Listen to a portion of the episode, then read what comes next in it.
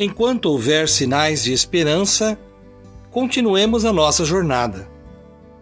São poucos os que conhecem o gosto raro da companhia e da verdadeira amizade.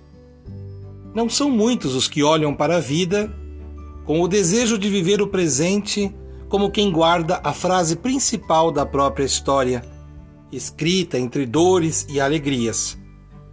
Não deixemos que a vida, ao nos violentar com suas garras afiadas, roube de nós a esperança. Vamos correr o risco de fazermos o bem, de sermos luz onde estivermos. Vamos avançar sem medo em direção à paz.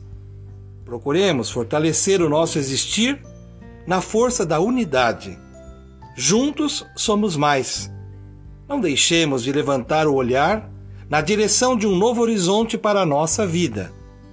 Larguemos essa angústia de uma vida vazia e caminhemos juntos. Há um mundo lá fora, esperando os nossos passos. Não há saída.